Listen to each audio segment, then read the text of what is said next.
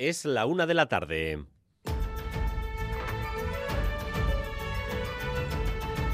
Crónica de Euskadi con Dani Álvarez. Arrachaldeón, el nuevo alcalde de Pamplona, ha estado esta mañana aquí en Radio Euskadi y quizás lo más subrayable de todo está siendo el tono y el talante que Asirón está mostrando. Huye de cualquier planteamiento de vencedores y vencidos y evita el choque con sus principales adversarios, con Unión del Pueblo Navarro. Entendimiento, trabajo y nada de discordia. Con ese espíritu, el gobierno que va a liderar, gobierno tripartito, empieza ya mismo a trabajar con estas prioridades. Este suflé tiene que bajar inmediatamente porque si realmente decimos y nos creemos que venimos aquí a trabajar por la ciudad, hagámoslo. Y para eso todas y todos somos necesarios. Ese plan de vivienda que nos ilusiona muchísimo para la gente de, bueno para la gente joven sobre todo. Y luego mmm, siempre presumimos y estos días lo, lo, hemos oído que Pamplona es la ciudad con mayor calidad de vida. Bueno, patato, se nos llena la boca hablando de estas cosas pero es que todavía en Pamplona hoy en día hay gente que está durmiendo en la calle. Eso el sinogarismo tiene que ser el primer objetivo ahora mismo. Presupuestos y plan de vivienda, lo ha dicho Joseba Sirón esta mañana. La moción de censura nos dejó también una muestra del pensamiento de la exalcaldesa Ibarrola, cuando dijo eso de que antes de gobernar con los votos de Bildu prefería... Nunca apoyaría a. Bildu a cambio de nada, pase lo que pase. Prefiero fregar escaleras. Ibarrola ha intentado arreglar ese fregao con un mensaje a través de las redes sociales, un mensaje que tampoco es que haya mejorado demasiado la situación. Esas palabras han sentado muy mal entre las personas que se dedican al sector de la limpieza y entre quienes no se dedican a él también. Ella misma se ha descalificado. Es faltón, todos los trabajos son dignos. Ofensivo, porque es un menosprecio a la gente que limpia los portales. Es un menosprecio al oficio. Que vaya, que vaya a limpiar escaleras, que así sabe lo que le cuesta a la gente que limpia. Además, Pedro Sánchez recompone su gobierno tras la salida de Nadia Calviño del Ministerio de Economía. Carlos Cuerpo será su sustituto. Hasta ahora era el secretario general del Tesoro. Y la nueva ministra primera será María Jesús Montero, una de las principales negociadoras de la investidura. Madrid, Isaro Baza.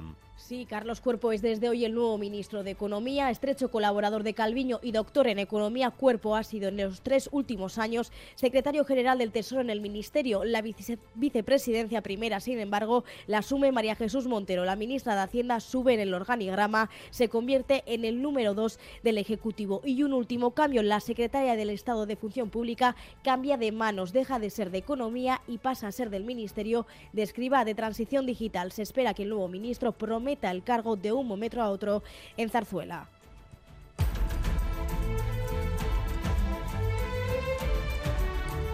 El Euribor cierra el año a la baja. Estamos en cambio de ciclo, así que algunos empezarán a notar un cierto alivio. Rodrigo Manero. Sí, el Euribor va a cerrar diciembre con una media del 3,67% frente al 4% de noviembre, una notable bajada de tres décimas. De hecho, es el descenso intermensual más abultado de los últimos 14 años. La tasa responde así a las perspectivas de que el BCE reduzca más pronto que tarde los tipos de interés y, según los analistas, seguirá moderándose los próximos meses. Las hipotecas con revisión anual todavía van a seguir encareciéndose, pero las que se revisen cada seis meses van a empezar a bajar ya, unos 30 euros de media al mes. La mayoría, eso sí, no notarán mejoría hasta abril. A dos días de la Nochevieja se ultiman, como no, las fiestas por el cambio de año, con una tendencia que parece consolidarse entre los jóvenes. Eso de meterse en un cotillón toda la noche en el mismo sitio, no. Gorka Saavedra. Sí, los altos precios en las discotecas para los cotillones de Nochevieja han hecho que los jóvenes cambien de planes. Muy pocos están dispuestos a pagar 50 o 60 euros por una entrada. Dejan de lado estos locales y buscan planes alternativos. A jardines. No, no, discoteca hoy, o sea, no toca. Ni nos hemos planteado, la verdad. A lo salvaje, a ver qué pasa. A lo libre. Vamos a ir al Gasteche Saspicatu. Pozas. A ver, nosotros pretendemos improvisar un poco, porque discoteca no, no, no vamos a pagar 50 euros por una discoteca. Bares, bares. Nada discoteca, no, no, muy caras, muy caro todo. No hace falta mirar para saberlo. El precio de las consumiciones, otro de los dolores de cabeza de los jóvenes que además invierten o dan cada vez menos importancia a la vestimenta para una de las noches más especiales del año. Cuando los focos y la atención internacional llevaban semanas situados en Gaza, Rusia ha lanzado esta madrugada un ataque masivo sobre distintas ciudades de Ucrania, incluida la capital. El gobierno de Kiev asegura que ha sido el mayor desde el inicio de la invasión. Óscar Pérez. 158 drones y misiles ha lanzado el ejército ruso contra ciudades como Kiev, Odessa, Dnipro, Zaporilla, Leópolis o Kharkiv. Las defensas han conseguido derribar 27 drones y 87 misiles de crucero. En la capital hacía prácticamente un año que los artefactos rusos no conseguían sobrepasar las defensas como lo han hecho esta mañana. El balance aún provisional es de 16 muertos y decenas de heridos. En el caso de Dnipro, un misil que ha caído sobre un centro comercial ha matado a cinco personas. La compañía Marie de Jong estrena hoy su nuevo espectáculo familiar titulado Mr. Bo. Marie de Jong es una de las compañías vascas más internacionales, reconocida con múltiples galardones como el Premio Nacional de las Artes Escénicas para la Infancia y la Juventud. En este nuevo trabajo que combina la máscara y el clown, cuentan desde el humor cómo un señor y sus sirvientes dejan aflorar las miserias del poder. Cuatro intérpretes en escena bajo la dirección de Joaquín Noregui, que describe así la historia de Mr. Bo y es el poder que ejerce pues muy malamente eh, hacia sus sirvientes. Eh, vemos que en la infancia tenía una relación muy diferente, casi de comunión con, con, el servicio y ahora resulta pues que algo ocurrió y, y, algo le cambió. Entonces es una reflexión que queremos compartir con los más pequeños también sobre lo que es el poder y ejercerlo mal. Y vamos también con lo más destacado del deporte, con César Pérez Gazolaz. Arrachaldeón, César. Arrachaldeón, Dani. Esta noche se cierra en Sestao la sexta jornada del Parejas de Pelota. La novedad es la presencia de Javier Zavala en lugar de Pello Echeverría, que ha preferido arriesgar con su mano derecha tocada. El riojano ya jugó con Zabaleta en la feria de San Mateo se miden a los Jonander, a Peña y al Bisu. Y dos citas más destacadas para este último viernes del año, el Torneo Internacional de Natación de Ordicia, están ahora esta mañana disputándose en el Producto Major y las clasificatorias, y por la tarde también en el Navarra Arena en Iruña, mitin de atletismo de altísimo nivel con la participación en dudas de última hora la viste Navarro Asier Martínez con problemas musculares. En el tráfico, precaución a esta hora en Ceanuri, en la N240 sentido Gasteiz. Un camión averiado ha causado una mancha de aceite en la calzada y se está trabajando en la limpieza de esa mancha, según informan desde el Departamento de Seguridad. Ceanuri N240, sentido Gasteiz. Y en cuanto al tiempo, vamos a seguir con cielos nublados, muy nublados, incluso podría haber eh, precipitaciones, especialmente en la mitad norte. El viento soplará del sur, pero sin apenas fuerza. Las temperaturas van a seguir sin cambios, con máximas alrededor de los 15 o 16 grados en la vertiente cantábrica y entre los 10-12 en la vertiente del Mediterráneo. 7 grados ahora mismo en Iruña, 9 en Vitoria-Gasteiz, 13 grados en Bilbao y en Donostia, 14 grados de temperatura en Bayona. Gracias un día más por elegir Radio Euskadi y Radio Vitoria para informarse. Jorge Ibáñez y Maitane Bujedo se encargan de la dirección técnica y Manuel Manterola de la coordinación. Crónica de Euskadi con Dani Álvarez. La una de la tarde y ocho minutos. El nuevo alcalde de Pamplona huye de estridencias y de la división política. Joseba Sirón trata de superar rápido el pico de confrontación generado a raíz de la moción de censura y piensa ya en sus principales proyectos. Todos, insistimos, lejos de la división. Presupuestos, vivienda y poca carga identitaria. Ha estado esta mañana aquí en Radio Euskadi y su propósito es tender la mano y evitar insultos y choques. Soy en Arangoa. Ilusionado ante esta nueva etapa, el alcalde de Pamplona aboga por rebajar la tensión política después de un pleno, una reacción de UPN sin precedentes y que para Joseba Sirón no tiene explicación dentro de los parámetros democráticos. Hubo miradas, hubo comentarios, eh, casi en el nivel privado, muy desagradables, hubo insultos. Esto es algo que no puede perdurar en el tiempo. Es decir, este suflé tiene que bajar inmediatamente. Y para rebajar esa tensión, dice Asirón que intentará hablar con todos, aunque con la exalcaldesa Cristina Ibarrola no lo ha conseguido aún. De hecho, no ha habido siquiera una transición ordenada, ya que Asirón se ha encontrado el despacho de alcaldía vacío, ni un papel, ni un solo boli y el ordenador formateado. En todo caso, lo realmente importante, destaca, es el cambio de paradigma en el juego de mayorías que se ha producido en Iruña, al que se ha sumado el PSN un modelo que yo quisiera que fuera exportable, un paradigma en el cual las fuerzas progresistas, que son mayoritarias, yo diría en todos y cada uno de los pueblos y ciudades de Euskal Herria, consigan sacar adelante esas mayorías. Un gobierno que priorizará las políticas sociales, que promoverá el euskera, dice Asirón, con pedagogía y sin imposiciones. La icurriña no será perseguida en las calles, pero no ondeará en los mástiles, respetando la ley de símbolos. Y en materia de convivencia, Asirón afirma el acuerdo programático es muy claro y explícito todo el mundo sabe en Pamplona cuál ha sido mi posición ante la violencia, no desde que soy político, sino desde mucho antes, desde que tengo uso de razón, porque es algo que mamé en casa. Un gobierno que ya se ha puesto en marcha este mediodía ha reunido por primera vez a Sirona la nueva Junta de Gobierno local, reunión en la que se ha nombrado a los tenientes de alcalde y podemos avanzar que serán tres, todos de H. Bildu, Garbiñe Bueno, José Baurrea y Maider Beloki. Tan templado está Asirón que hasta ha evitado criticar a su antecesora Cristina Ibarrola en el fregado en el que se metió ayer, en lo de fregar las escaleras. Yo no creo que Cristina Ibarrola piense eso. Creo que está en una situación ahora, mismo de, bueno, pues de, enfado, de, crispación eh, muy grande. Y bueno, ayer, eh, ayer mismo yo estoy absolutamente persuadido de que le gustaría no haber pronunciado esas palabras que son muy desafortunadas. La propia Ibarrola ha intentado arreglar esta situación con un mensaje a través de las redes sociales, aunque no da la impresión de que haya mejorado mucho la situación. Esas palabras han sentado muy mal entre las personas que se dedican al sector de la limpieza y también entre quienes trabajan en otros sectores. Eder Menchaca. Comentario ofensivo de menosprecio al oficio, intolerable es lo que opinan en la calle. Los y las encuestadas coinciden en afirmar que una representante de la ciudadanía no debe hacer ese tipo de declaraciones ofensivo, porque es un menosprecio a la gente que limpia los portales. No se puede tolerar. Ella misma se ha descalificado. Es faltón hacia los que podamos trabajar en ello. Todos los trabajos son dignos. Es un menosprecio al oficio. Que vaya, que vaya a limpiar escaleras, que así sabe lo que le cuesta a la gente que limpia. Independientemente de una mayor o menor afinidad política o del contexto de esas palabras, ha molestado, nos dicen, está fuera de lugar en redes sociales, pero también en la calle. Han escuchado, a nadie se le escapan, las últimas polémicas declaraciones de la exalcaldesa de Iruña.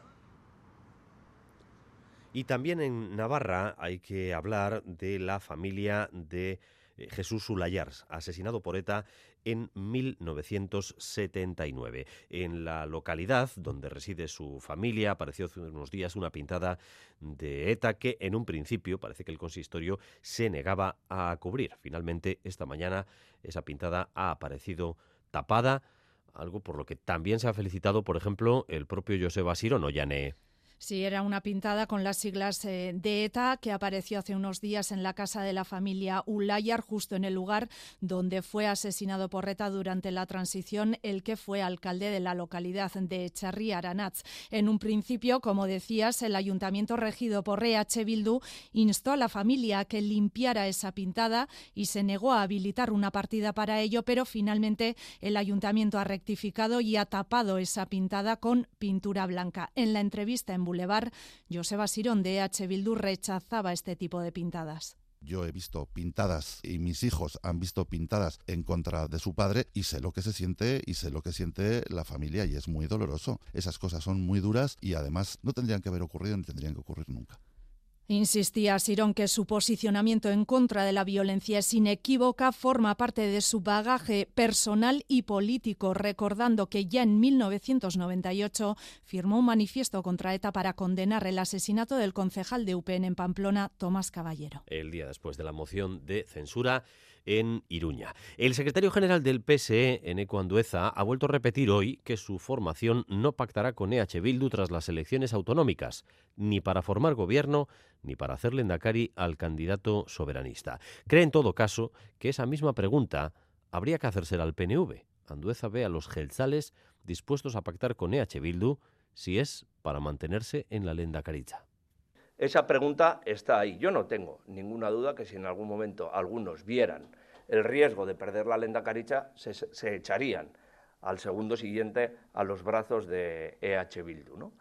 Eh, esa pregunta también se la pueden realizar a ellos. El Partido Socialista de Euskadi tiene muy, muy claro qué va a hacer después de las elecciones autonómicas en Euskadi y novedades en el gobierno de España porque finalmente Pedro Sánchez ha abordado la recomposición del Ejecutivo tras la salida del mismo eh, de uno de sus principales activos, de la ministra de Economía, Nadia Calviño, ya en el Banco Europeo de Inversiones. Existía bastante intriga por saber quién ocupará ese puesto importante y sale precisamente del propio equipo de Calviño. Y en, eh, en, cuanto a las vicepresidencias, la mujer fuerte a partir de ahora pasa a ser María Jesús Montero, que ha sido una de las principales negociadoras, por ejemplo, en todo el proceso hacia la investidura del propio Sánchez. Madrid, y Baza.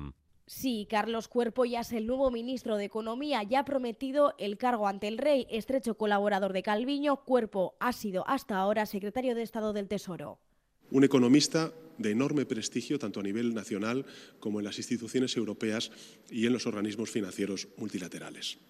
El nuevo ministro es un profundo conocedor de la administración pública, de la política económica, tras muchos años de gestión, en gran parte dentro del departamento que ahora va a dirigir. Cuerpo sustituye a Calviño al frente del Ministerio de Economía, pero la vicepresidencia primera recae en manos de María Jesús Montero. La ministra de Hacienda será a partir de ahora también la encargada de pilotar el Consejo de Ministros en ausencia del presidente. Desaparece, por tanto, la vicepresidencia cuarta que hasta ahora dirigía Montero. Y un último cambio, la Secretaría de Estado de Función Pública, que hasta ahora era competencia de Economía, pasa a manos del Ministerio de José Luis Escriba. A partir de ahora será el Ministerio de Transición Digital y Función Pública. El cambio de carteras entre Calviño y Cuerpo será este mediodía a la una y media. Y después de esta última recomposición del Gobierno de España, después de las Navidades, llegará el próximo escenario de la gran confrontación entre la izquierda y la derecha.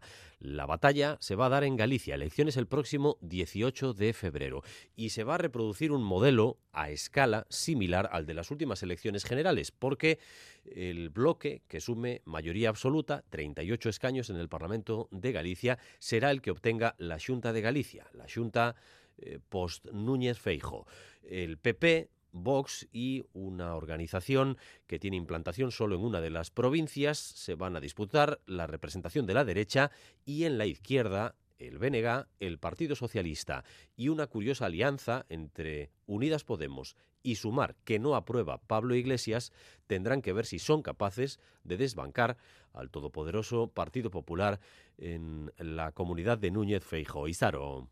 Sí, parece que el nuevo escenario de la pugna entre PP y el PSOE y por ende del Gobierno central será Galicia. Después de tres mayorías absolutas de Feijóo, el reto del actual presidente de la Junta es mantener el Gobierno gallego sin necesidad de Vox, pero a su vez ser altavoz en campaña de la ofensiva que el PP estatal dirige desde Madrid. Alfonso Rueda en Televisión Española absolutamente discriminatorio del Gobierno central hacia Galicia. Y lo vemos todos los días con ejemplos palmarios. Y bueno, ya qué le voy a decir de los últimos acuerdos bilaterales que estamos conociendo y los que no conocemos respecto a Cataluña y el País Vasco. Por lo tanto, eso también se va a juzgar aquí. El choque entre PSOE y PP, la campaña gallega está asegurado, pero está por ver si hay cara a cara también entre Sumar y Podemos. El ex líder de la formación morada, Pablo Iglesias, ha pedido abiertamente a los suyos apoyar al BNG en vez de a la coalición de Yolanda Díaz. Recordemos que las bases de Podemos en Galicia tienen de plazo hasta esta medianoche para decidir si concurren con Sumar a los comicios. Y en este contexto, un jugador más entra en el campo de juego. Democracia orensana. Los microliberales, así se autodefinen, amenazan con quitar votos a rueda. Dicen estar dispuestos a pactar hasta con el diablo. Una y 18 minutos de la tarde, el dato positivo del día nos lo deja el Euribor, que por fin da un respiro. La tasa cierra diciembre en el 3,7%, tres décimas menos que el mes pasado. Es la mayor bajada intermensual de los últimos 14 años y confirma la tendencia a la contención de los últimos meses.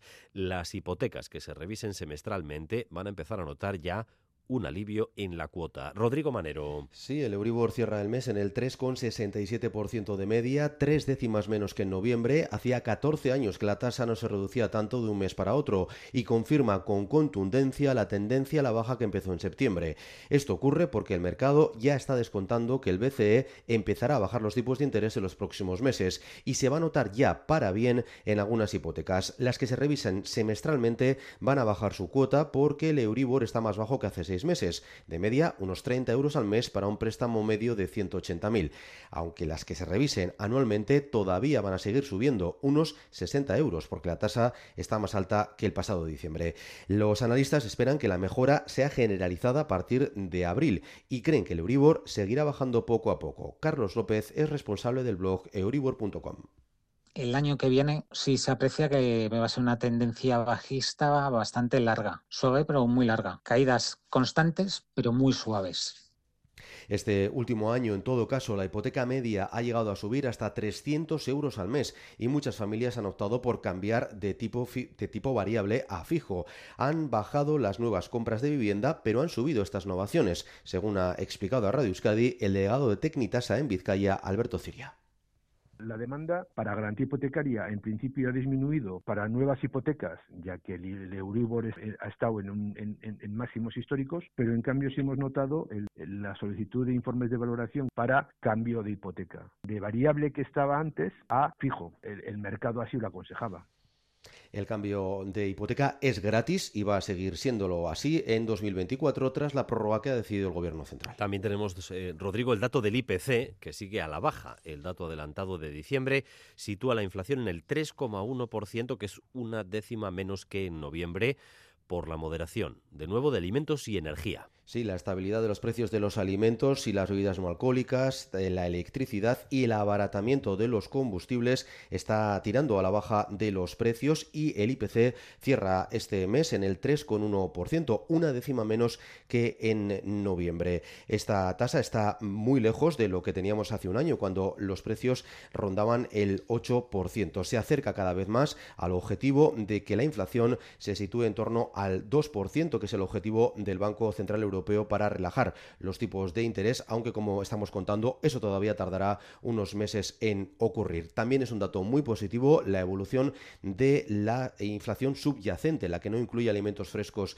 ni en la energía. En diciembre se modera nada menos que 7 décimas hasta el 3,8%, es la más baja desde marzo del año pasado. Y hoy ya tenemos datos para concretarles cómo va a afectar a Michelin la falta de caucho por la crisis del Mar Rojo que les contábamos ayer. La empresa va a suspender la producción en su fábrica de Vitoria, la más grande del grupo, el fin de semana del 13 y el 14 de enero.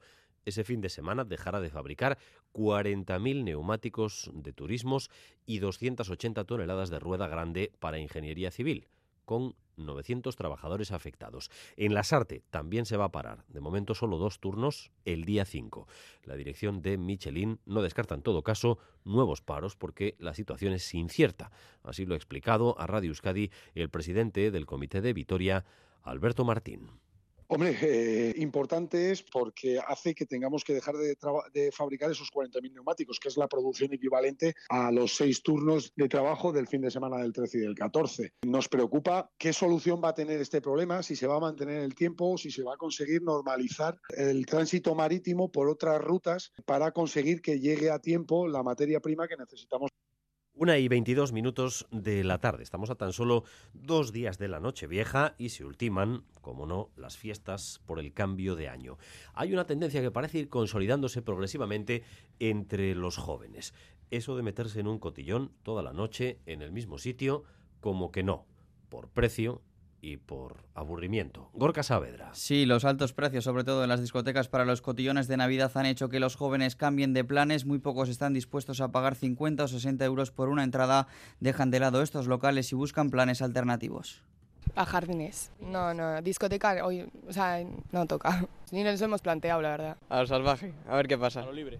Vamos a ir al Gasteche Saspicatu. Pozas. A ver, nosotros pretendemos improvisar un poco, porque discoteca no, no, no vamos a pagar 50 euros por una discoteca. Bares, bares. Ah, discoteca, no, no, muy caras, muy caro todo. No hace falta mirar para saberlo. Muchos cambian las discotecas por su elevado precio y además también buscan formas de gastar menos dinero. La subida de precios también afecta a los bolsillos de los jóvenes.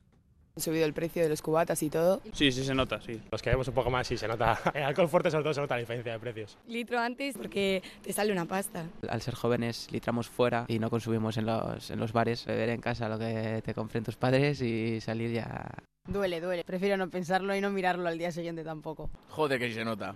Y otro de los dolores de cabeza de quienes salen en Nochevieja, la elección de ropa. Aquí hay variedad, pero cada vez son menos los que optan por invertir o pensar en una vestimenta especial camisa con dos botones abiertos. Según pasa la noche bajan más. Ni traje ni nada, una camisita así eso y, ya está. Ni pajarita ni corbata. Lo primero que pille por el armario. Lo primero que pille y me abrigaré. A mí me ha causado mucho estrés el outfit porque no he encontrado un vestido que me gustase. Team pajarita. Nada, ir en traje. Nada, yo he reciclado cosas que tenía en el armario de otros años de otras galas. En cualquier caso, pese a todo lo mencionado, quedarse en casa parece no ser una opción. A las puertas de la despedida de 2023 toca también ultimar otros preparativos, poner a punto las campanas y los relojes y ensayar los especiales para que esté todo preparado, tanto en ETV1 como en ETV2, para dar inicio al nuevo año en la Plaza Nueva de Vitoria-Gasteiz. Begoña Jiménez. Pues sí, EITV recibirá 2024 con la retransmisión más festiva que podremos seguir en directo en ETV1, ETV2 y EITV.eus.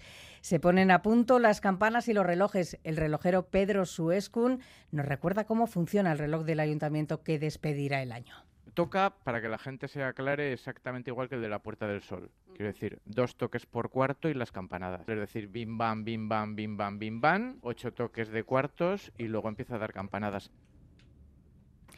Nerea Reparaz, Julen Tellería y Miguel Nogales conducirán el especial Caixo 2024 en ETV1. En ETV2 serán Ane Ibarzábal junto a África Baeta y Egoich eh, Churruca, Churru, quienes nos han contado en Boulevard cómo están los nervios en las horas previas pocos nervios y con muchas ganas, muchas ganas. Yo creo que esa es la clave, la actitud, la ilusión. Son 15 minutos, pero vaya 15 minutos, los más importantes de mi vida. Y para eso estamos dedicándole tantas horas a los ensayos, ¿no? Pero, pero sí que es una responsabilidad al fin y al cabo. Es en directo, riguroso directo. Y lo vamos a demostrar. O sea, que, que la gente se anime a venir y que sea una fiesta entre todos.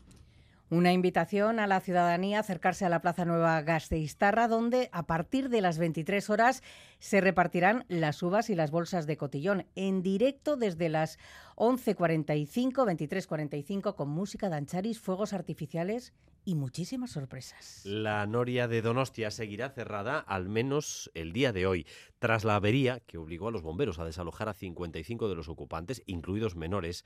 El ayuntamiento no dará permiso hasta que se revisen todos los sistemas de seguridad, algo que esperan que suceda mañana o pasado.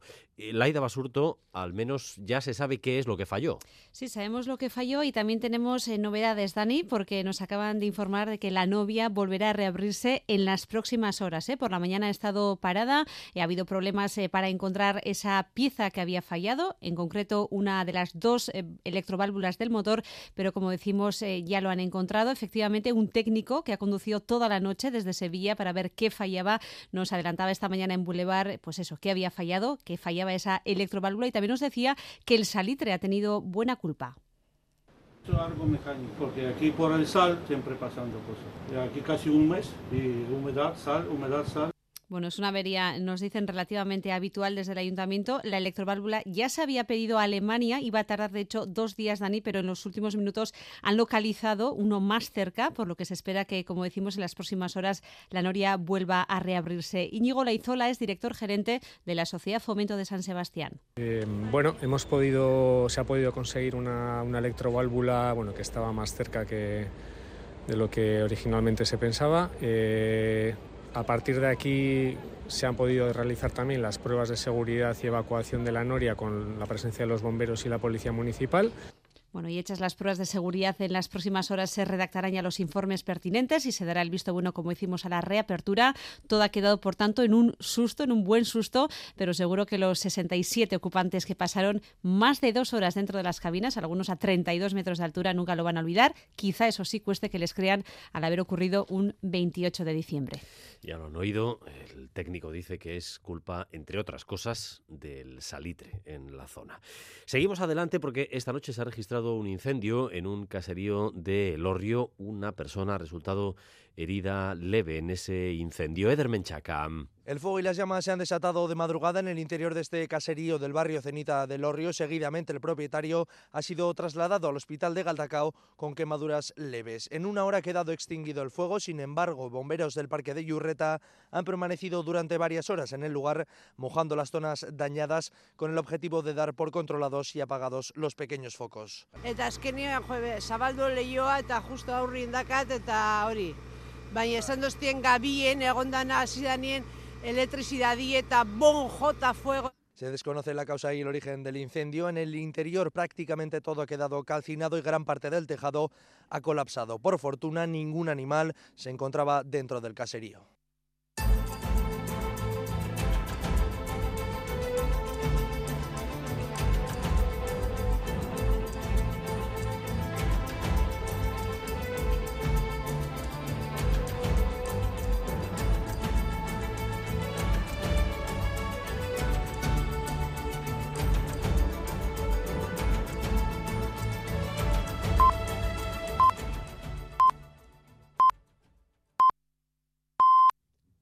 La una y media de la tarde, seguimos en Crónica de Euskadi.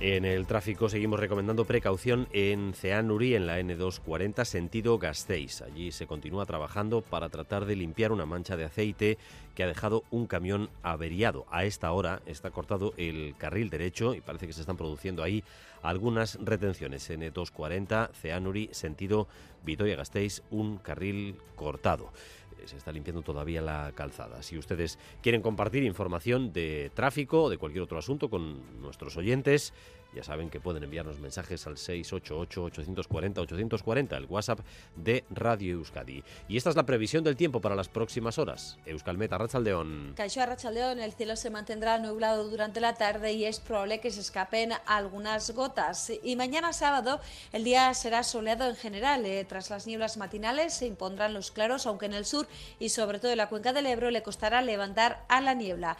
El viento del sur irá ganando fuerza durante la tarde y será bastante intenso al final final del día. Y con esta situación, las temperaturas máximas se subirán en el norte, situándose entre los 16 y los 18 eh, grados y serán más suaves en la mitad sur.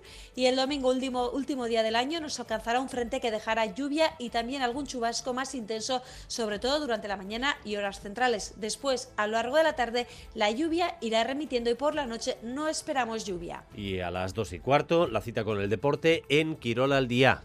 ¿Con qué titulares? César Pérez Gazola, Zarrachaldeón. Arrachaldeón, Iñaki Williams, delantero de Athletic, no se descarta para jugar en Sevilla el primer partido del año con el conjunto rojiblanco el próximo jueves. Aún no sabe Williams cuándo se tendrá que concentrar con gana para disputar la Copa de África, una competición que arranca el día 13 de enero. Se podría perder hasta 10 encuentros con el equipo de Chingurri Valverde. Iñaki Williams esta mañana en Lezama.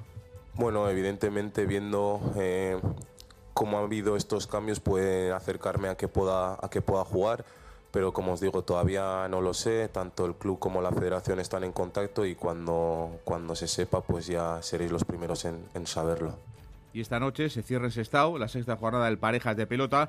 La novedad será la presencia de Javier Zavala en lugar de Pello Echeverría, que ha preferido ese noche no arriesgar con su mano derecha tocada desde el pasado sábado en el Abrit. El pelotero riojano, Zavala, ya jugó con Zabaleta en la Feria de San Mateo. Hoy se miden a los Jonander, a Peña y al Bisu. Zavala tras, mucho esfuerzo y dedicación ha llegado una oportunidad y bueno, todos tienen muchas ganas como yo de, llegar, de que llegue el día y disfrutar y sobre todo disfrutar en la cancha y hacerlo bien, así que mañana vamos con todo. Hoy comienza esa cita también de pala con el individual, primera eliminatoria de cada escalera o de cada rama. En la primera escalera se van a enfrentar hoy Gordon y Alcorta, en la segunda así del Río y Madariaga. El ganador de este partido, de cada partido, avanzará a la siguiente fase donde ya le esperan Gaubeca y Fusto.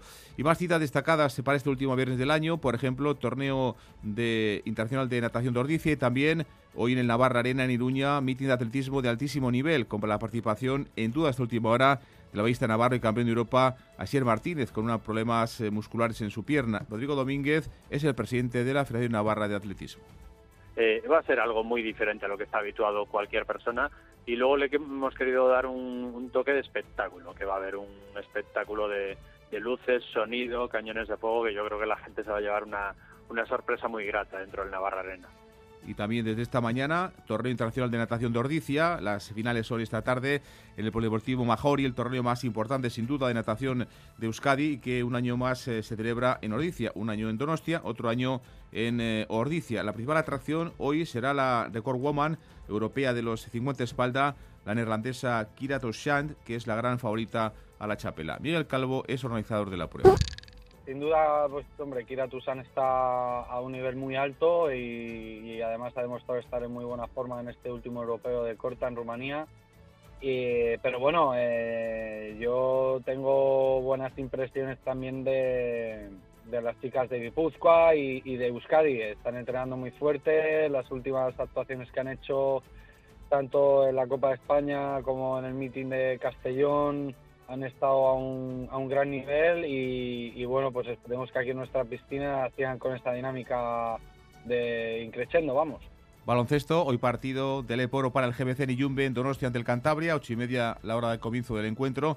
Llegan eh, con el depósito de moral lleno tras ganar al líder el Burgos de Lorencinas en el último partido del conjunto Donostiarra. GBC es cuarto con 10 victorias en 14 partidos y el rival Cantabria tiene cuatro triunfos menos. Miquel Motos es jugador de GBC. Que cada partido pues se juega de manera distinta y, y todos todos los equipos tienen eh, oportunidad de ganarlos todos. Somos somos conscientes de ellos y somos bueno, vamos a afrontar el partido como con el respeto que se debe y con la intensidad que se debe. No solo por ellos sino por nosotros y, y por la gente que nos viene a ver. Y en balonmano, hoy vuelve a ser turno de partidos para el Superamara Veravera y el Betionac Navarro. Los dos equipos juegan su partido en la jornada 13. Las donostiarras buscarán ganar al Elda en casa en el Gasca para sobreponerse al empate cosechado en Granollers. Las navarras juegan hoy en Villaba ante el líder, el conjunto del Málaga. Lo tiene el fan y la rapera, el ciclista y la motera, el que se viste de gala y el que celebra en pijama. Es un extra de ilusión. ¿Y tú? ¿Tienes ya tu cupón del extra de Navidad de la 11? No te quedes sin él. El 1 de enero, cupón extra de Navidad de la 11, con 80 premios de 400.000 euros. Todos tenemos un extra de ilusión. A todos los que jugáis a la 11, bien jugado. Juega responsablemente y solo si eres mayor de edad. Radio Euskadi narra en directo el minuto a minuto de un día histórico en Iruña. La cita era a mediodía, comenzó con polémica y tras las intervenciones de los portavoces de todos los partidos quedó claro que estábamos ante un clima de alto voltaje. Hemos tenido prácticamente de todo, desde citas a cantautores hasta pasajes bíblicos. Aritz Aguirre. Pero sobre todo una frase, me voy tranquila, para luego a continuación hacer el discurso más duro que le recordamos. Pero el pleno transcurrió sin incidencias y terminó con Joseba Sirón como alcalde. Dut fideltasunez beteko ditudala Iruñeko alkatetzaren karguak Con gente ovacionándole en el exterior. En un ambiente propio del chupinazo de San Fermín. El ambiente es absolutamente festivo en la plaza del ayuntamiento que está abarrotada exactamente igual que si fuera un 6 de julio. Aunque con UPN en la rueda de prensa posterior volviendo a la carga. Claro que es un alcalde legítimo, lo que para mí no es ético ni moral. Y lo cierto es que esta moción ha dejado frases que han quedado para la historia. Nunca sería alcaldesa con los votos de H. Bildu. Prefiero fregar escaleras. Servicios informativos de Radio Euskadi. Compartimos lo que somos. La una de la tarde y 37 minutos. Continuamos en esta crónica de Euskadi con más noticias y más información en directo para ustedes hasta las dos y cuarto. Información que ahora nos sitúa en Ucrania, porque durante los últimos días, lógicamente, los focos y la atención internacional estaban situados en Gaza. Pero Rusia ha lanzado esta noche un ataque masivo sobre distintas ciudades de Ucrania, incluida la capital. El gobierno ucraniano asegura que ha sido el mayor desde el inicio de la invasión. Son de momento 16 los muertos. Óscar Pérez. 158 drones y misiles ha lanzado el ejército ruso contra varias ciudades rusas como Kiev, Odessa, Dnipro, Zaporilla, Leópolis o Kharkiv, según ha informado el mando militar de Kiev. Las defensas han conseguido derribar 27 drones y 87 misiles de crucero. En la capital hacía prácticamente un año que los artefactos rusos no conseguían sobrepasar las defensas como lo han hecho hoy. Con las explosiones han llegado también los sonidos de las ambulancias y la recuperación de cadáveres y heridos. El balance aún provisional es de 16 muertos y decenas de heridos. En el caso de Dnipro, un misil que ha caído sobre un centro comercial ha matado a cinco personas. El presidente Zelensky ha asegurado en su cuenta de Twitter que Rusia ha usado casi todos los tipos de armas de su arsenal, misiles Kinzhal, de crucero, S-300 y también drones. En la otra guerra, en Gaza, Israel tampoco pisa el freno. Se repiten las cifras de los últimos días. Eh, casi 200 muertos en 24 horas, según las autoridades locales. Oscar. Son 100 187 las víctimas en concreto en los ataques sobre localidades principalmente del centro y sur de la franja. El balance total que ha dado a conocer este mediodía el gobierno local es de 21.507 palestinos fallecidos desde el 7 de octubre. El ejército israelí ha anunciado además una expansión de la ofensiva de sus tropas hacia el sur de la franja. La Agencia de Naciones Unidas para los Refugiados Palestinos ha denunciado que militares israelíes han abierto fuego contra un convoy humanitario que circulaba por una de las supuestas rutas seguras marcadas por el propio ejército. Otro punto caliente este viernes, además, vuelve a ser el sur del Líbano. El ejército de Israel ha realizado hoy nuevos ataques con artillería contra posiciones de Hezbollah tras el lanzamiento de varios proyectiles a territorio israelí en las horas previas. Dejamos ya estas dos eh, guerras, estos dos conflictos y miramos a los Estados Unidos. Otro estado norteamericano ha vetado a Donald Trump en su carrera hacia la presidencia. De nuevo, porque considera que estuvo implicado en la insurrección del 6 de enero de 2020. Esta vez es Maine el que ha decidido que Donald Trump no puede ser una opción en las primarias republicanas. Se añade a Colorado y añade una mayor incertidumbre aún a la carrera presidencial que se inicia además con las primarias en los dos partidos, las primeras dentro solo de dos semanas. La decisión en Maine no la ha tomado un tribunal como en Colorado, sino la secretaria de Estado de Maine, Sena Bellows, que ha explicado así sus razones en televisión. All of the evidence made clear that Mr. Trump was aware of the tender laid Todas las evidencias han dejado claro que el señor Trump era consciente de los intentos de deslegitimar unas elecciones democráticas y entonces eligió encender una cerilla el 6 de enero, ha dicho la secretaria de Estado. Como ocurrió en Colorado, el equipo de campaña de Trump ha criticado esa decisión, la ha calificado de atroz y han anunciado recurso. Maine ha sido un Estado tradicionalmente demócrata, así que el daño para las aspiraciones de Trump pues no sería decisivo. Pero todavía otros estados podrían tomar un camino similar, así que algunos medios norteamericanos están advirtiendo ya que el caos puede ser enorme, puede seguir aumentando en los próximos días o semanas y piden una resolución cuanto antes tal vez del propio Tribunal Supremo, que aclare si Trump podrá finalmente ser o no elegido. Vamos a mirar también a Corea del Sur. Esta semana ha sido noticia allí la muerte de un célebre actor, el protagonista de la película Parásitos. En las últimas horas se ha celebrado su funeral, que ha sido más bien discreto, Oscar. Sí, el actor Lee Sung-kyun estuvo en los focos desde el gran éxito que supuso la oscarizada película, pero en la despedida la familia ha querido que las cámaras se quedaran fuera. No están contentos con la vinculación que han hecho los medios del actor con las drogas. En Corea, además, se ha abierto un debate sobre la presión que sufren estos artistas. Nos vamos a eh, Pekín, corresponsal en Asia. Hola, Turquía, Rachaldeón. Caixo, según la policía, encontraron su cuerpo en su coche en un aparcamiento de Seúl el miércoles. Su familia había alertado de su desaparición la noche anterior al encontrar una carta de despedida en casa. El actor falleció por inhalar monóxido de carbono. Lee Sung-kyun estaba sufriendo presión por unas acusaciones de consumo de drogas, concretamente de marihuana y ketamina. En Corea del Sur, el consumo de estas drogas se castiga con penas de cárcel y está muy mal visto en la sociedad. La policía estaba investigando estas acusaciones y recientemente Lee había pasado por varias rondas de interrogatorios. Le habían despedido de la serie surcoreana en la que estaba trabajando por este escándalo. Incluso, según ha denunciado gente de su entorno, en Seúl algunas tiendas y restaurantes estaban quitando sus pósters. Todo esto ha despertado de nuevo el debate sobre la presión que sufren las celebridades en Corea del Sur. Este no es el único caso. En los últimos años ha habido una oleada de suicidios, sobre todo entre jóvenes estrellas del K-pop.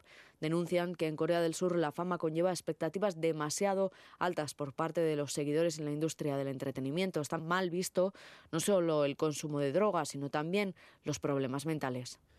Hasta aquí el repaso de algunas noticias destacadas hoy en el ámbito internacional, como de costumbre, de la mano de Óscar eh, Pérez. Óscar Urteberrión. Urteberrión y cuidado con el turrón, Dani. Eh, con el turrón y con lo que no sea turrón. Esta canción, esta canción que va a sonar ahora también va por ti, Óscar. Put your hands in the air. Give me all your money.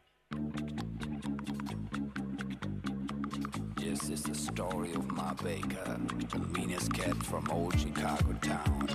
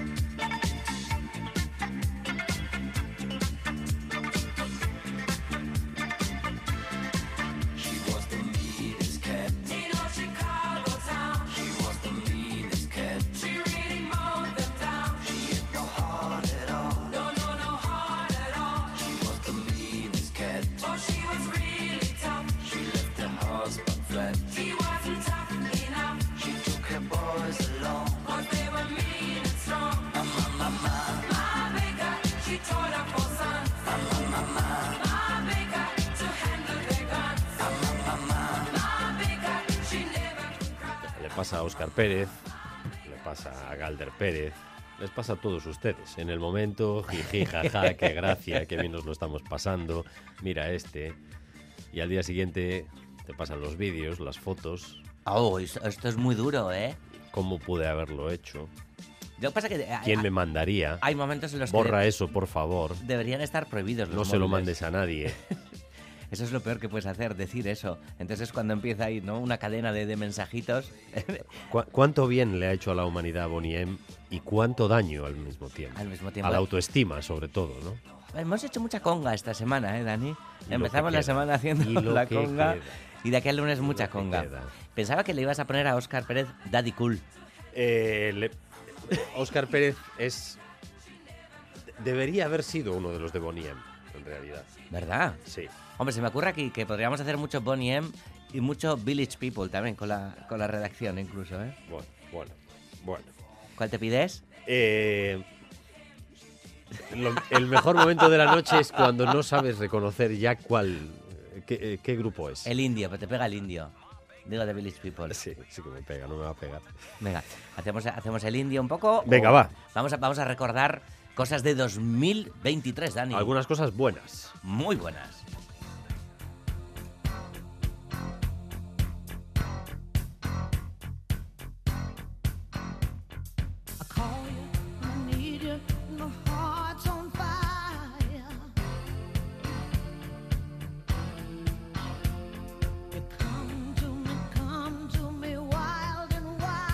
Decía Tina Turner, The Best, en esta canción.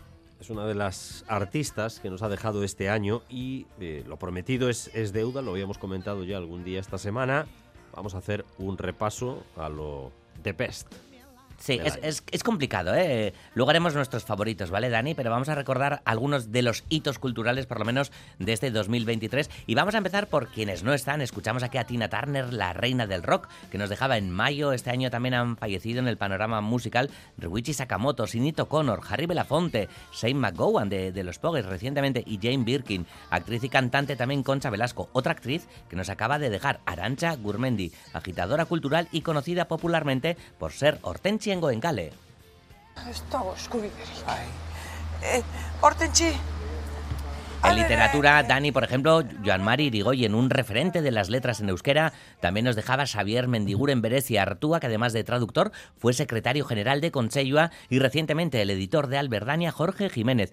Y en el panorama mundial, Luis Gluck, escritora a la que se le concedía el Nobel de Literatura hace tres años. Fallecían también Milan Kundera, el japonés Kesamburo E, Antonio Gala y pasando a las artes plásticas, el colombiano Fernando Botero y el recuerdo también, como no, para Agustín Ibarrola, que nos dejaba el, el pasado mes de noviembre. ¿Qué sería lo más destacable de lo plástico en 2023? Pues empezamos con otro nombre gra- grande, el 2023, con Chillida y ese desplazamiento del lugar de encuentro 4 del Museo de Bellas Artes de Bilbao a Chillida Lecu. Y Chillida va a ser también uno de los protagonistas este año 2024 con su centenario, al igual que Néstor Basterrechea. Protagonistas para el 24, así lo destaca el Artium de Gasteiz para, con sus expos para el año que viene. Del Museo de Gasteiz. Recordamos la exposición de Julia Espinola y esas esculturas iluminadas por luz natural en el Guggenheim, eh, Yayoi Kusama y Kokoschka, Dani, y lugares que, que abren sus puertas en Bilbao celebrando el 25 aniversario de Bilbao Arte, Uribitarte 40 acaba de abrir y cierra la Galería El Cherry de Donostia, la última exposición, la de Raquel Ubajo. Eh, citabas grandes nombres de la literatura que estaban entre los fallecidos este año. ¿Qué podemos destacar de las letras? Pues el premio Nobel, como siempre lo hacemos, John Foss, que he conseguido un libro de, de teatro de John Foss del noruego. Era muy difícil tenerlo en castellano, pues ya lo tengo, Dani. Me lo trajo Patricia Millán, colaboradora de Cultura.us, Ajá. colaboraciones de categoría. Bueno, hablando de premios, el premio gordo también para Pachi Zubizarreta, el Premio Nacional de Literatura Infantil y Juvenil por Serría, y también recibía el premio Euskadi por este libro. Pachi, que está imparable porque en Durango Coazoca presentaba dos nuevos libros.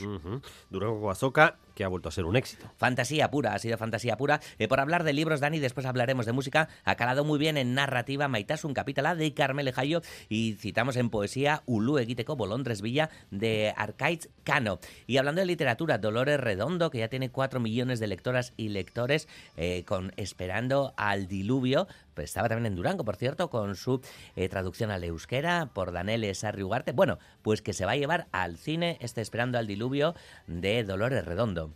Y, y hablando precisamente de narrativa a cine, el año que viene se van a rodar varias películas de novelas vascas. Efectivamente, es el caso del Carrequín Snatche Cordúa de Kirmen Uribe, que trae la historia real de Carmelo Urresti y Chomin Letamendi. La dirigirá a Sierra Altuna y David Pérez Sañudo va a dirigir Los Últimos Románticos de Chani Rodríguez. Chani, que por cierto en enero publica nueva novela. Y ya, pues seguimos con el cine.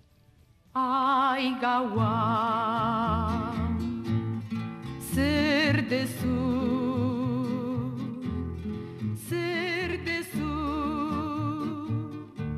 Isiltasunean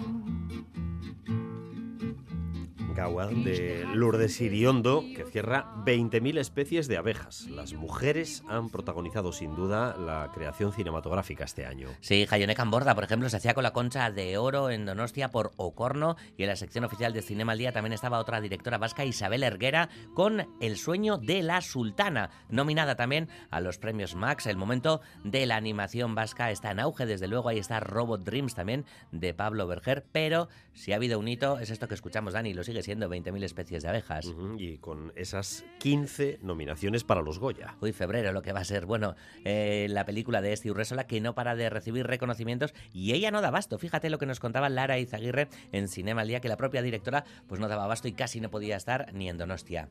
Sí, se ha vendido ya a 30 países del mundo, o sea que se va a ver en muchos, muchos lugares. Ya se estrenó en Alemania y en Portugal y ha ido muy bien en ambos países y, y en los festivales, bueno, Esti, nuestra directora, está viajando por todo el mundo todo el rato, es una cosa increíble y la acogida internacional está, está siendo muy buena, estamos muy contentas. Stop playing with them, Riot. And I'm bad like the Barbie. I'm a doll, but I still wanna party. Pink felt like I'm ready to bend. I'm a 10, so I pull in a can. Like. En el cine este sin duda ha sido el año de, de dos grandes fenómenos, uno de ellos este, el rosa. El Barbie. ¿Viste Barbie por fin? No, todavía no lo he Bueno, visto. ya la verás. Tiempo tendrás de ver el peliculón. Me parece un peliculón, ¿eh? De tiempo tendrás, no te creas que tengo tanto tiempo. bueno, pero yo qué sé, cuando la pongas en la noche de, por ejemplo, ¿no? Sí, bueno, Entonces ya sí que la verás, bueno, dentro de unos añitos. Ha arrasado en taquilla, ha sorprendido, una ruptura de, de tópicos total, además con muchísimo humor, lo que ha hecho Gerwig con esta Barbie. Y la otra peli, pues era Oppenheimer, ¿no? Eh, la de Nolan. Claro. No sé si, si la has visto también. Tampoco la he Ah, visto. Ay, a mí se me hizo más durita, el biopic del padre de la bomba atómica y demás. Mm, Bueno. eh, han sido como las dos grandes películas de- del año. Ya me quedo con Barbie, ya me quedaba antes de ver ninguna de las dos y ahora lo sigo diciendo. El chico, el chico y la garza, por cierto, de Miyazaki también ha sido gran peliculón del año hablando de animación que, que pasaba por Cinema al Día. Pero resulta que ahora hay dos películas que están en cartelera que se dice que son las pelis del año. Anatomía de una caída de Justin Triet, una película de juicios y demás. Y la nueva de Kaurismäki, Fallen Leaves, que también está en los cines, que bueno, que ahora del gafapastismo, del cine cafetero, pues pasa al cine mainstream, Kaurismäki. Esta tarde, pues las vamos a comentar largo y tendido con Iker Zabala. No te pierdas cultura.eus. Surf eskolaren bila ari naiz. Mikel deitzen den tipo batena. Beretzat eginda dagoela ematen du. Baina Mikelen gatik izan da, benetan, nien en, en, en un chicos. Lasai, esan dizut, eskaskatzeko. Y este es el tráiler de Ichazo. Sí, John, eh, John Plazaola, protagonista de, de esta serie, creada en euskera, serie de TV, suspense, surf, ficción. Bueno, y el fenómeno de las series ha sido la Mesías.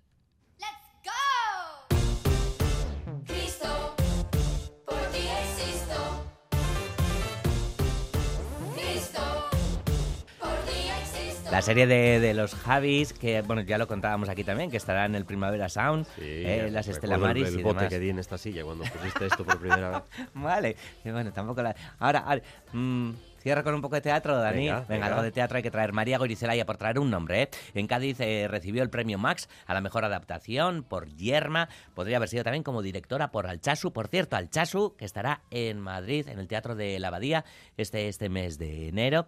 Y atención también a Festen, eh, la gran creación de, de María Gorizelaya para el Teatro Arriaga. Fíjate qué bonito fue el momento en el que recibió esa manzanita. Este premio es del sector teatral vasco por cuidar a sus artistas es de mi familia, es de mis amigas, que son lo mejor de la vida.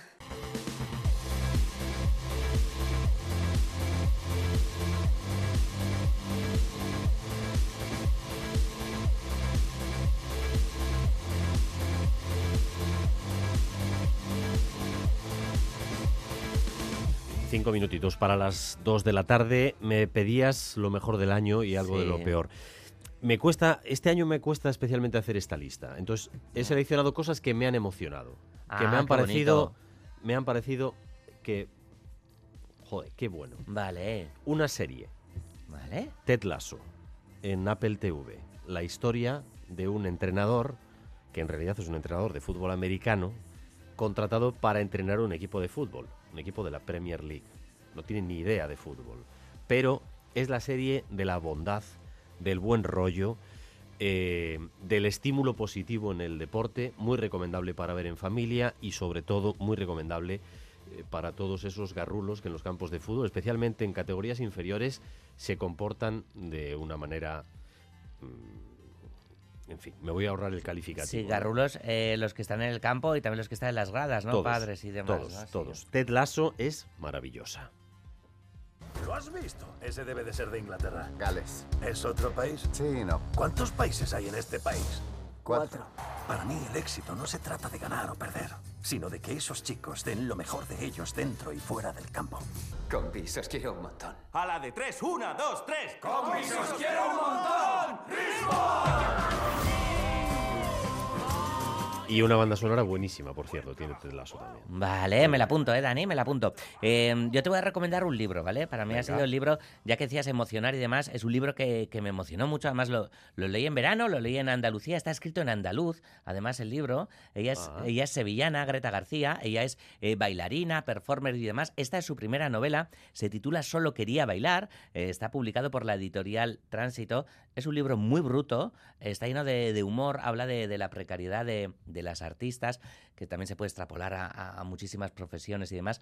Te ríes mucho, es muy doloroso lo que cuenta, porque es una, es una bailarina, la, la que está en la cárcel, esto no es spoiler. Bueno, por, por querer bailar, la pobre mujer eh, termina en la cárcel, ¿no? Eh, es un novelón, solo quería bailar, para mí es una de las novelas del año y uno de los privilegios que tenemos aquí en la radio, ¿no? Que es poder charlar con las creadoras, ¿no? Que, que tanto nos han emocionado. Y mira qué bonito lo que nos decía Greta García, ¿no? Eh, preguntándole por, por cuánto había disfrutado con este trabajo.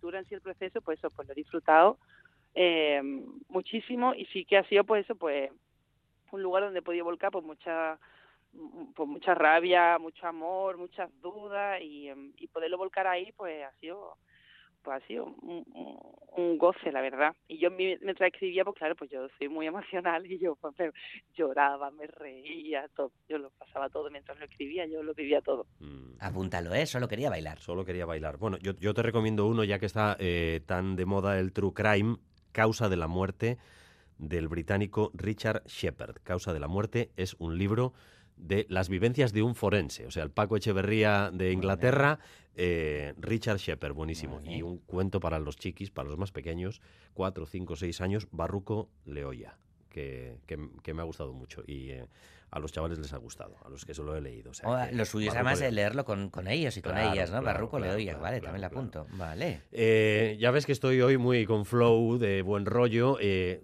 humor. Eh, en marzo eh, vi en directo a Pantomima Full, que creo que son, son buenísimos. Oh. Me acuerdo cuando en el ibas, super, sí. En el super top.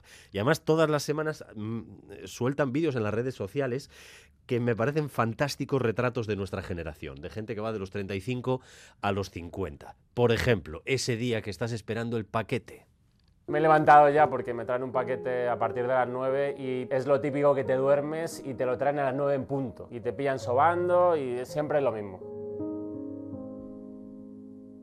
Casi la una y no han aparecido y encima había quedado media hora para comer y ya estoy viendo que no voy a poder ir a comer porque hay que esperar al puto paquete. Es que siempre es lo mismo, macho. 3 de la tarde, aquí no aparece A mí me siguen gustando, se, ¿eh? va, al- se va al fisio y cuando se va al fisio le llevan el paquete. Es que es que es que es muy buenos, muy no, buenos. se, no se va al bar, además, se va al fisio, claro. Muy de la generación también. Sí, sí, sí, sí, sí. Estos los tenía apuntados, ¿eh? Pantomima los Ah, tenía sí. apuntados, Bueno, sí. ya coincidimos en algo. Bueno, algo de música ya tendrás, ¿no, Dani? Sí, pero eh, ya sabes que lo que traigo yo. Bueno, pero está bien acabar el Yo año, ¿no? traigo- yo solo traigo leña.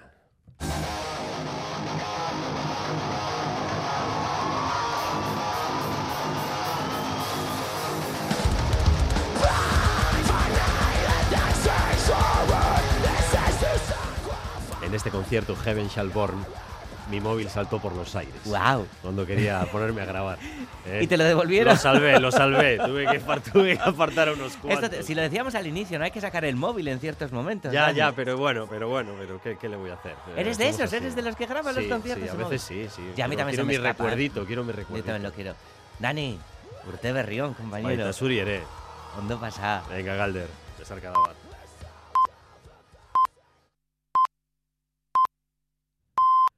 Son las 2 de la tarde.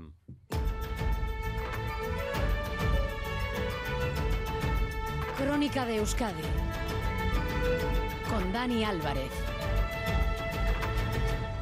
Gracias por continuar en nuestra compañía, gracias un día más por elegir Radio Euskadi y Radio Vitoria para informarse. Durante los próximos 15 minutos vamos a tratar de resumir para ustedes lo esencial de la información de esta jornada de viernes, un día en el que hemos escuchado aquí en Radio Euskadi al nuevo alcalde de Pamplona, que huye de estridencias y de la división política. Joseba Sirón trata de superar rápido el pico de confrontación generado a raíz de la moción de censura y piensa ya en sus principales proyectos, presupuestos, vivienda y poca, muy poca carga identitaria. Su propósito es tender la mano y evitar los insultos. Ollana Arangoa.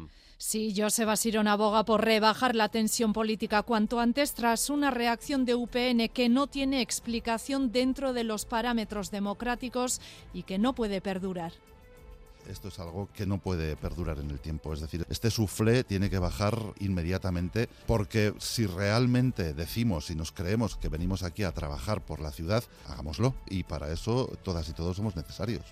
El alcalde de Pamplona dice que intentará hablar con todos, aunque con la exalcaldesa Cristina Ibarrola no lo ha conseguido aún. Lo importante, en todo caso, afirma, es el cambio de paradigma en el juego de mayorías que se ha producido en Iruña, al que se ha sumado el PSN. Un modelo que yo quisiera que fuera exportable, un paradigma en el cual las fuerzas progresistas, que son mayoritarias, yo diría en todos y cada uno de los pueblos y ciudades de Euskal Herria, consigan sacar adelante esas mayorías.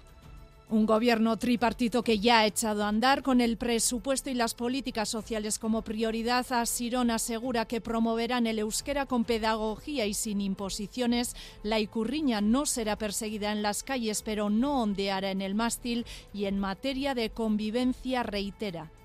Todo el mundo sabe en Pamplona cuál ha sido mi posición ante la violencia, no desde que soy político, sino desde mucho antes, desde que tengo uso de razón, porque es algo que mamé en casa. Recuerda Sirón que ya en 1998 firmó un manifiesto contra ETA para condenar el asesinato del concejal de UPN Tomás Caballero.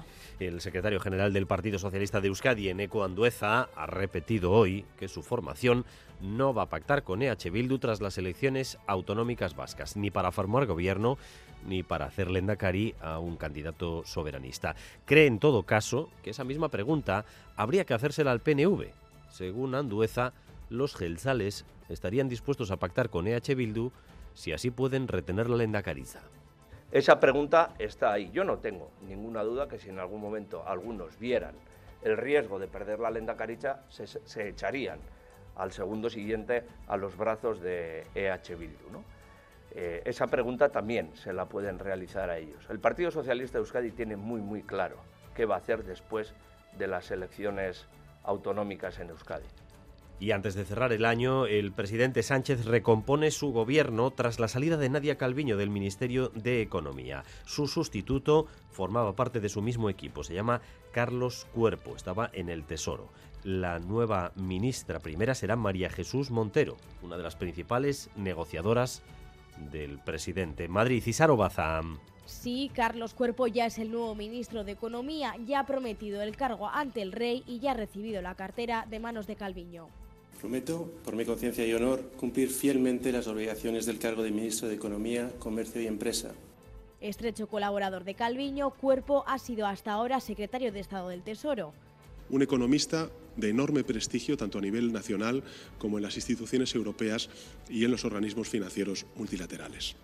El nuevo ministro es un profundo conocedor de la administración pública, de la política económica, tras muchos años de gestión, en gran parte dentro del departamento que ahora va a dirigir.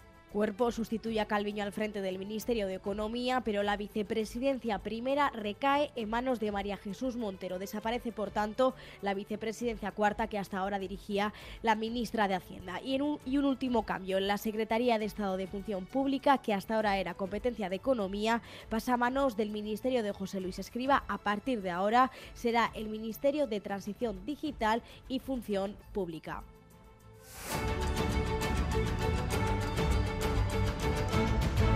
Las 2 de la tarde y 5 minutos. El dato positivo del día nos lo deja el Euribor, positivo sobre todo para los hipotecados. Por fin da un respiro. La tasa cierra en diciembre en el 3,7%.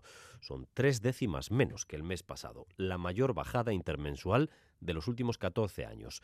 Se confirma así la tendencia a la contención del Euribor en los últimos meses. De modo que las hipotecas que se revisen semestralmente van a empezar a notar ya un tímido alivio en su cuota. Rodrigo Manero. Sí, el Euribor cierra el mes en el 3,67% de media, tres décimas menos que en noviembre. Hacía 14 años que la tasa no se reducía tanto de un mes para otro y confirma contundentemente la tendencia que empezó en septiembre. El mercado descuenta así la bajada de tipos que se esperan del BCE en los próximos meses y se va a notar ya para bien en algunas hipotecas. Las que se revisen semestralmente van a bajar su cuota porque el Euribor está más bajo que hace seis meses, unos 30 euros al mes para un préstamo medio de 180.000, aunque las que se revisen anualmente aún subirán unos 60 euros porque la tasa está más alta que el pasado diciembre. Los analistas esperan que la mejora se generalice a partir de abril y que el Euribor siga bajando poco a poco. Carlos López es responsable del blog euribor.com. El año que viene sí se aprecia que va a ser una tendencia bajista bastante larga, suave pero muy larga. Caídas constantes pero muy suaves. Este último año, en todo caso, la hipoteca media ha llegado a subir hasta 300 euros al mes y muchas familias han optado por cambiar de tipo variable a fijo. Ha habido menos compras de vivienda, pero más novaciones, según explica Radio Euskadi el delegado de Tecnitasa en Vizcaya, Alberto Ciria. La demanda para garantía hipotecaria en principio ha disminuido para nuevas hipotecas, ya que el Euribor ha estado en, máximos históricos, pero en cambio sí hemos notado la solicitud de informes de valoración para cambio de hipoteca, de variable que estaba antes a fijo. El mercado así lo aconsejaba.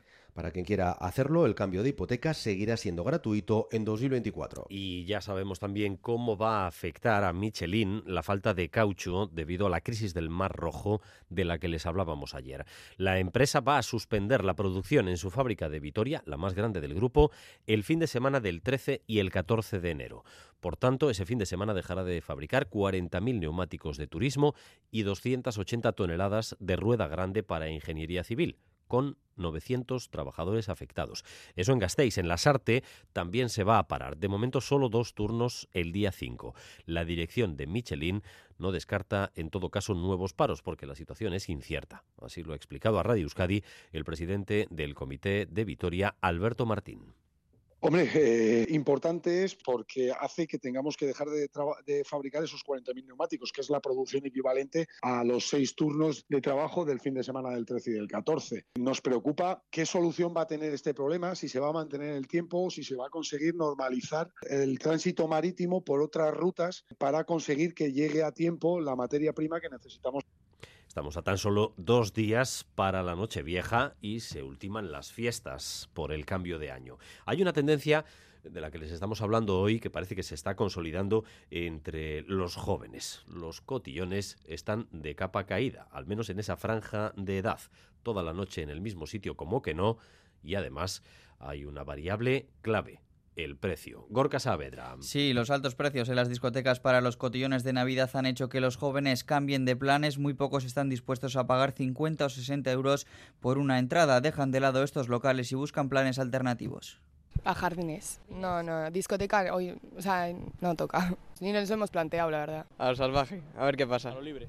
Vamos a ir al Gasteche Saspicatu. Pozas. A ver, nosotros pretendemos improvisar un poco, porque discoteca no, no, no vamos a pagar 50 euros por una discoteca. Bares, bares. Ah, discoteca, no, no, muy caras, muy caro todo. No hace falta mirar para saberlo. Muchos cambian las discotecas por su elevado precio y además también buscan formas de gastar menos dinero. La subida de precios también afecta a los bolsillos de los jóvenes. Ha subido el precio de los cubatas y todo. Sí, sí se nota, sí. Los que vemos un poco más, sí se nota. El alcohol fuerte sobre todo se nota la diferencia de precios. Litro antes porque te sale una pasta. Al ser jóvenes litramos fuera y no consumimos en los, en los bares. Beber en casa lo que te compren tus padres y salir ya...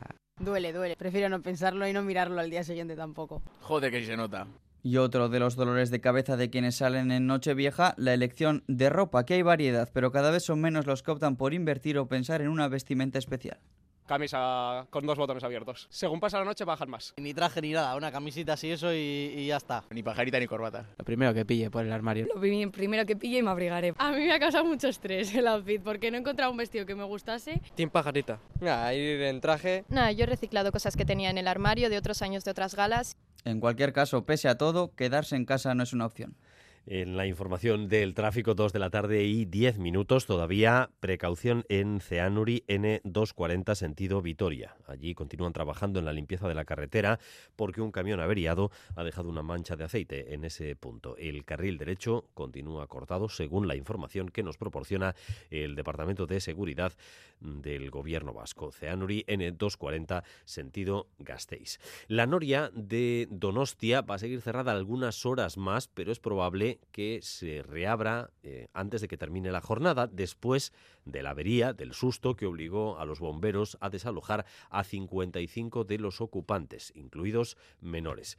El ayuntamiento no va a dar permiso hasta que eh, se haya revisado todo, eh, pero lo cierto es que en las próximas horas podría estar dando vueltas de nuevo. Laida Basurto, adelante.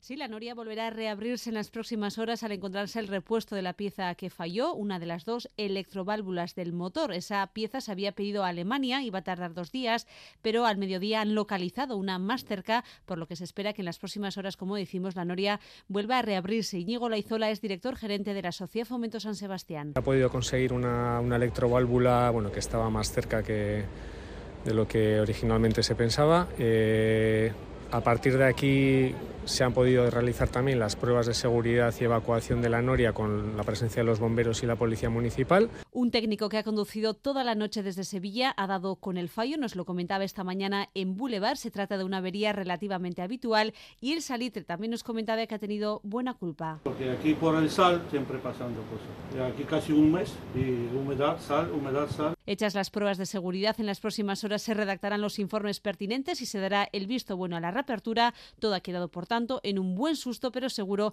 que los 67 ocupantes que pasaron más de dos horas en las alturas no lo olvidarán jamás. Y de nuevo la guerra de Ucrania, porque Rusia ha lanzado un ataque masivo esta pasada noche sobre distintas ciudades del país, incluida la capital. El gobierno ucraniano asegura que ha sido el mayor ataque desde el inicio de la invasión, con 158 drones y misiles contra ciudades como Kiev, Odessa, Dnipro, Zaporilla, Leópolis o Kharkiv, según el mando militar de Ucrania. Las defensas han conseguido derribar 27 drones y 87 misiles de crucero en la capital. Hacía prácticamente un año que los artefactos rusos no conseguían sobrepasar las defensas como lo han hecho hoy. Así que con esas explosiones han vuelto los sonidos de las ambulancias y la recuperación de cadáveres y heridos. El balance aún provisional es de 16 muertos y decenas de heridos.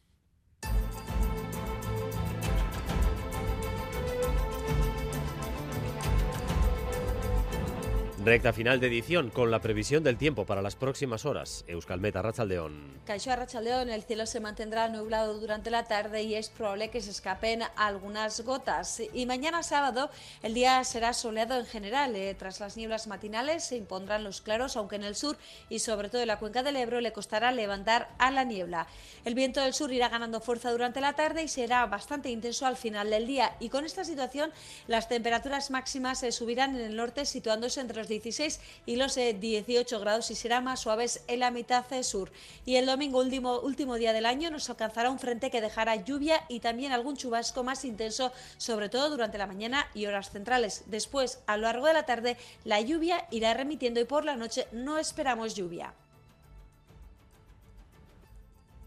Hasta aquí esta crónica de Euskadi, hora y cuarto de información en directo para ustedes. Información que ya saben que continúa cada hora en punto y a partir de las 7 en Gambara con John Fernández Moore. También información, por supuesto, en nuestra página web www.eitv.eus o en la aplicación EITV Albisteac. Jorge Ibáñez y Maitane Bujeto se han encargado de la dirección técnica e Imanol Manterola de la coordinación.